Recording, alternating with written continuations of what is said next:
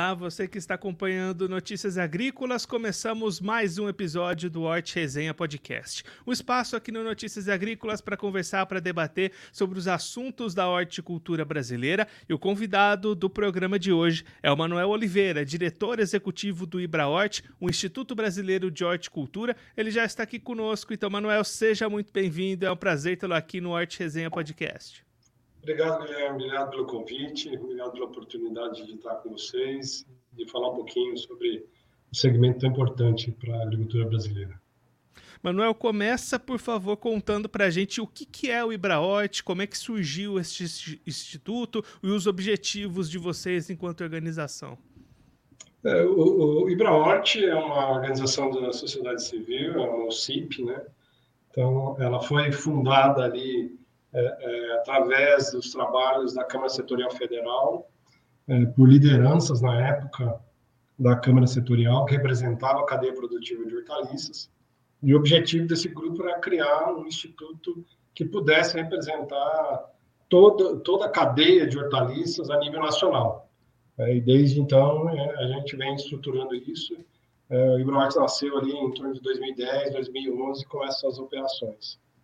E aí, como que é o trabalho de vocês? São feitas reuniões, encontros? Como é que funciona no dia a dia o grupo? A dinâmica do, do, do Instituto está né, é, tá constantemente acompanhando as normativas, as leis, os decretos, né, a nível federal, estadual, então, constantemente é, monitorando esses movimentos e, e aí acompanhando e, e podendo participar dos debates, né, é, a posição aí é, de interesse dos produtores de hortaliças e, e ajudando aí até a, a, na criação das normas né, e, e, apresentando aí as sugestões da, da, importância do setor. Como instituto, nós temos encontros, é, nós temos encontro nacional que a gente começou a instituir a partir do ano, ano passado. Esse ano nós vamos estar aí fazendo nosso segundo encontro, é, que é aqui em Holanda, onde fica o nosso escritório. E, e temos vários é, é, encontros regionais onde o IBRAOT vai até os polos produtivos, é, vivenciar o que o produtor no dia a dia e encontrar com as lideranças regionais e discutir é, pontos de interesse do setor. Então atua bastante como uma ligação né, entre os produtores, o setor produtivo e o, o pessoal de Estado que faz leis, que faz regulamentações. Exatamente. É, é, eu gosto de dizer que o IbraHort é uma plataforma, né, de, de, como se fosse uma plataforma digital, né, conectando todos os entes da cadeia, e aí tanto o governo, né, como o setor público de forma geral, a nível nacional, estadual, municipal, que seja, né, com os, os, demais entes da, é, da, da, cadeia, como empresas, insumos, é, pesquisadores, professores, né, é, a parte técnica, assessores. Então, ele funciona como uma grande plataforma de conexão com a cadeia de hortaliças. E, Manuel, que avanços que você pode citar aqui para a gente que já foram conseguidos, conquistados, mediante ali o trabalho do Ibrahort, o Ibrahort atuando para trazer essas melhorias, essas mudanças para o setor? Eu acho que a grande participação né, e a principal participação do Ibrahort é, tem sido né, na questão de acompanhar o desenvolvimento e registro de defensivos. Né, é, nós, da, das hortaliças, somos classificados aí como monocrops, né, os produtos de menor uso, né, e, e, normalmente são produtos que são pequenas quantidades, né, e para a indústria identificar a demanda né, é, é difícil, e a gente tem feito esse papel de apresentar para a indústria e para o governo né, a necessidade do setor. Então, esse tem sido um dos principais trabalhos. É, a gente também tem trabalhado no desenvolvimento e na inovação da cadeia. É, um das, dos trabalhos que a gente faz é justo é, trazer conhecimento, trazer informação, e aí das novas tecnologias ou do, do, dos movimentos né, que a gente identifica, como, por exemplo, é, a parte de processamento de produtos, é, então, saladas prontas, né, essas demandas de, de praticidade, de consumo, de acompanhar né, as tendências de consumo. É, a parte de registro, como eu falei, no, do Wine Crops, é, análise e agrupamento dos dados é, do setor para poder é, monitorar os movimentos da cadeia, é, entender as dificuldades, entender as dinâmicas de oferta e demanda do produto. Então, esse tem sido aí um dos, dos três principais produtos, um das áreas principais do Browort. E desde o ano passado, a gente começou a abrir uma outra frente muito forte, que é a questão é, é de gestão, né? tudo que está envolvido as boas práticas agrícolas. Então, rastreabilidade, certificações, né? a, gestão, melhoria contínua dentro da, da produção. Então, a gente tem apoiado né, esse segmento e tem estimulado né, os produtores a ter acesso a esse nível de, de informação e de conhecimento. Emanuel, diante né, de todas essas conversas, esse acompanhamento, como é que você vê o cenário atual da horticultura aqui no Brasil? É um setor que está em crescimento e está em constante evolução, né? É, eu, eu, acho que nós estamos num, num momento assim de muita turbulência. Né? É, o nosso setor, como muitos outros setores da sociedade, tiveram bastante impacto com a questão da pandemia, né? tiveram muitas rupturas de cadeia, e, e isso tem é, trazido consequências ainda até hoje. E a gente monitora que é, é, a gente não ainda, na grande maioria dos produtos, a gente não conseguiu restabelecer os índices de oferta de produto como a gente tinha antes da pandemia. E, e um dos fatores, assim, no ano passado, é, é, em 2022, a gente teve um aumento expressivo dos preços, de forma generalizada, em 2023, mesmo com, com, com uh, o movimento dos produtores de, de uh, melhorar a qualidade, melhorar a oferta de produto, ainda não conseguimos restabelecer uh, a oferta de todos esses produtos. Então, a gente vê que alguns produtos ainda têm preços médios altos, por causa dessas questões de não estar regulada a oferta e principalmente com essas alterações climáticas, as adversidades, é, chuvas excessivas, calor excessivo, é, algumas hortaliças passaram muito problema, é, algumas com redução de área, outras com redução de oferta, outras com problemas de qualidade. Isso tem impactado bastante no, no setor no momento que a gente está vivendo. Né? E, mas você tem alguns produtos é, é, em franca expansão, né? isso nos últimos três anos, por exemplo, batata para a indústria tem crescido significativamente né, e deve manter essa tendência de crescimento para o ano que vem, para esse ano, 2024. É, tomate de indústria, é, é, já há três anos a gente vem com um aumento de área e, e a indústria bem é, é, ainda precisando aumentar seus estoques né, e a dificuldade de importar, né, com falta de, de estoques internacionais para tomate, é, polpa de tomate, então isso tem impulsionado é, aumento de área, mas também é, é são produtos que, é, hora ou outra, são impactados com as questões das chuvas excessivas ou do calor excessivo, mas é, os produtos de indústria, a gente percebe, além da, da batata para a indústria e o, e o tomate para a indústria, a gente vê também uma forte tendência na questão das saladas prontas, né? produto já acabado, processado, higienizado, que a gente chama de vegetais frescos higienizados, com uma tendência bastante pujante, né? justamente pela, pela entrega da facilidade, do frescor, da segurança que esse produto entrega para a sociedade. Essa tem sido uma tendência, né, Manuel? A gente tem visto Forte. partes do setor é, buscando esses produtos diferenciados, com mais valor agregado, para tentar mudar um pouquinho essa oferta de produtos ali no setor. Sim, e, e assim, é, é, vai muito pela, pela questão da praticidade, né? Hoje nós somos uma sociedade cada vez mais é, é com tempo reduzido, né? No começo da pandemia, a gente vê um aumento de, algumas, é, de alguns movimentos de consumo, mas é, é, a sociedade ainda né, é carente dessa questão da praticidade né, do produto.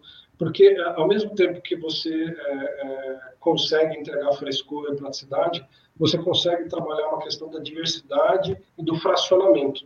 Né? Então, os produtos embalados, eles trazem uma opção diferente, para o consumidor que ele pode ter acesso a mais produtos em frações menores. E é, e é, é a tendência, né? as nossas famílias são é, menores, né? e, e, precisa desse movimento para a gente continuar acessando o mercado né, de forma é, é positiva. E dentro dessas inovações, mano, o uso da tecnologia, tanto na produção quanto em outras etapas da cadeia, também tem crescido nos últimos anos. Né? Sim, é uma coisa que a gente tem visto é a questão dos bioinsumos, muito forte, fortíssimo. E isso daí é, veio e a gente, é, o Brasil, é, é, ele, ele, sempre tem essa aptidão né, de perceber movimentos que, que podem agregar ao agro e, e, a reação do produtor é muito rápida. E a gente vê nos últimos anos, isso é uma tendência, então a gente vai ter muita oferta de produtos é, a partir de, de produtos é, é mais é, seguros, né, com o uso dos biológicos, com as ferramentas de, de moléculas mais seguras também. Né, e, e, e não, não é diferente para nós, e a horticultura é, demorou um pouquinho mais, mas a gente entra agora com a, a entrada dos drones, né? É, e isso já é uma realidade e deve se intensificar também. Isso também traz mais segurança, traz mais tecnologia, né? uma agricultura mais assertiva. Então, é, esse movimento tem sido é, é, é intenso e não, não obstante a gente vai ver isso de forma bem expressiva na horticultura. E aí aquele aumento da oferta que você tinha comentado agora há pouco pode passar também por essa adoção maior de instrumentos tecnológicos? Sim, sim. Os produtos, quando a gente vai trabalhar produtos processados, é, diretamente está envolvido a questão da, da, da industrialização, do uso da mecanização, da automação, do controle, controle de cadeia, uso de embalagens inteligentes, é, cadeia do frio. Então, isso traz um conjunto de, de tecnologias é, que acabam agregando é, maior qualidade, maior frescor e maior segurança de oferta de produtos para a sociedade. E aí, Manuel, um outro ponto importante que você tocou agora há pouco foi a questão da rastreabilidade. Como é que tem sido a adoção e a expansão desse sistema rastreável dos produtos da horticultura aqui no país? É, a, gente, a gente vem monitorando isso, isso tem sido um dos papéis do, do do, do Instituto. É, nós fizemos um trabalho é, com o CPEA né, para monitorar a cadeia de tomate e, e um dos produtos, né, uma das, das informações geradas com esse trabalho foi justamente a forma como está estruturada a cadeia de hortaliças.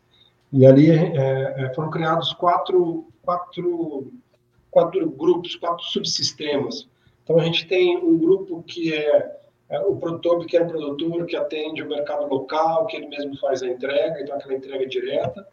Você tem um conjunto grande de produtores que ainda depende muito de integradores para poder acessar o mercado, então são pequenos produtores que esses integradores juntam a carga para poder acessar o mercado. Aí você tem um grupo que são produtores médios e grandes que conseguem chegar até as centrais de abastecimento e fazer a sua comercialização. E você tem um grupo bem verticalizado, né? é um grupo ainda pequeno é, de produtores que acessam diretamente a cadeia de varejo. Né? Então, para cada um desses subsistemas, a gente tem um grau de, de estabelecido de rastreabilidade já implantado. A gente vê que o, o grupo que está mais verticalizado, ele já está totalmente rastreado é, e já com programas de certificação, de monitoramento de qualidade, né, de monitoramento de segurança de produtos. E o grupo, é, é, o segundo subsistema ali, que é um grupo de produtores que acessam, esse grupo também já está bem avançado no processo de rastreabilidade. A maior dificuldade que a gente tem é desse grupo que depende da integração, então depende de integradores. Né? Então, esse produto às vezes passa por dois ou três é, é, é, intermediadores até chegar ao mercado, e esse grupo é que está tendo mais dificuldade de implantar a rastreabilidade. E é um dos pontos importantes até para trazer mais demanda, né? Mexe nessa questão da demanda, atrai consumidor a rastreabilidade, né, Manuel? Sim, a rastreabilidade é, é, é, uma, é um, um, dos, um dos fatores que agregam ao consumidor a questão da segurança né, é, que o alimento é, traz. Né? E, e, o alimento seguro é, é uma necessidade, né? é, é, uma, é uma demanda da sociedade. Né? Obviamente, toda a cadeia, toda a estrutura da cadeia tem que é, é, inovar junto, né? então a gente está nesse momento, nesse processo de transição, né? e, e, ele efetivamente agrega isso ao consumidor. Né? É, é ele consegue ter a garantia que aquele alimento é seguro. E a rastreabilidade é fundamental para isso.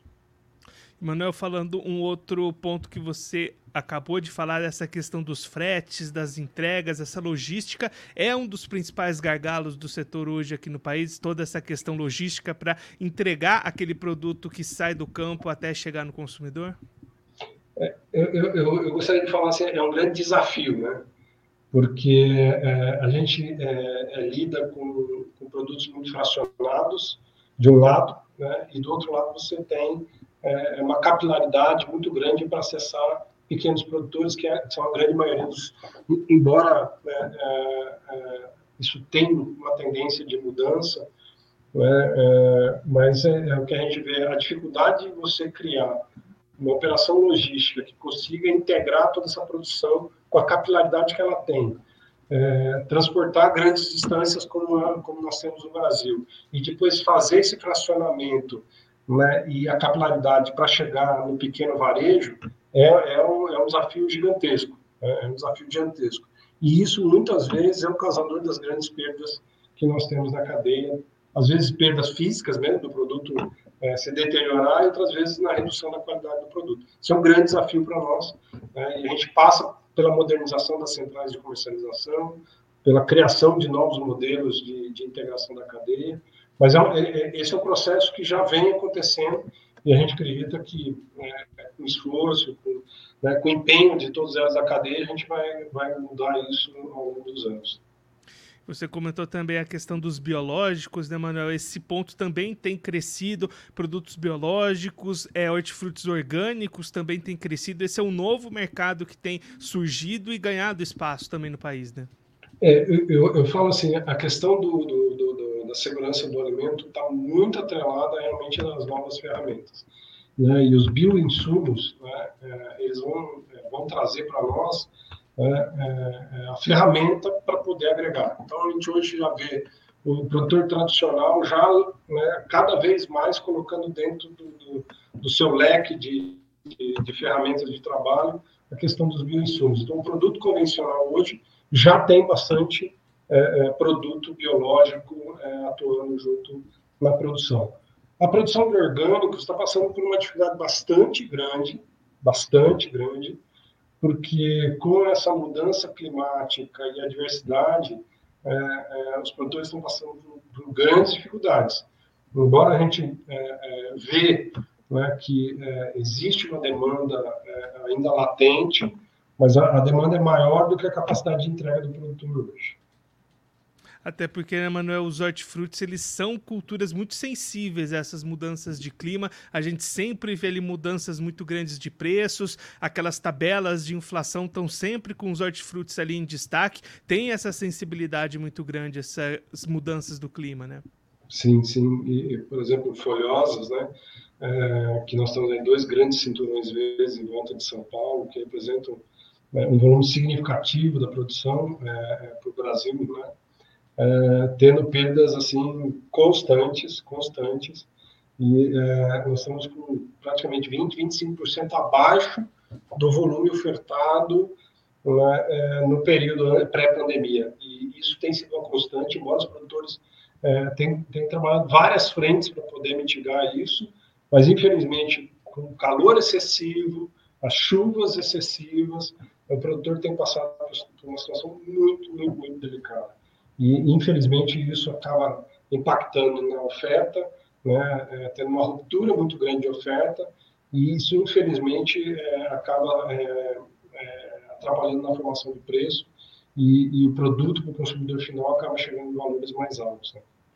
Embora né, existem já movimentos em outras regiões é, que, que é, têm climas, de certa forma, mais adequados, né, alguns movimentos né, é, de novos entrantes, né, novos é, é, empresários entrando, é, criando uma nova dinâmica. Né? Então, você tem desde é, urban farm, agricultura vertical, né, é, dentro das cidades, para poder ter a vantagem de proximidade.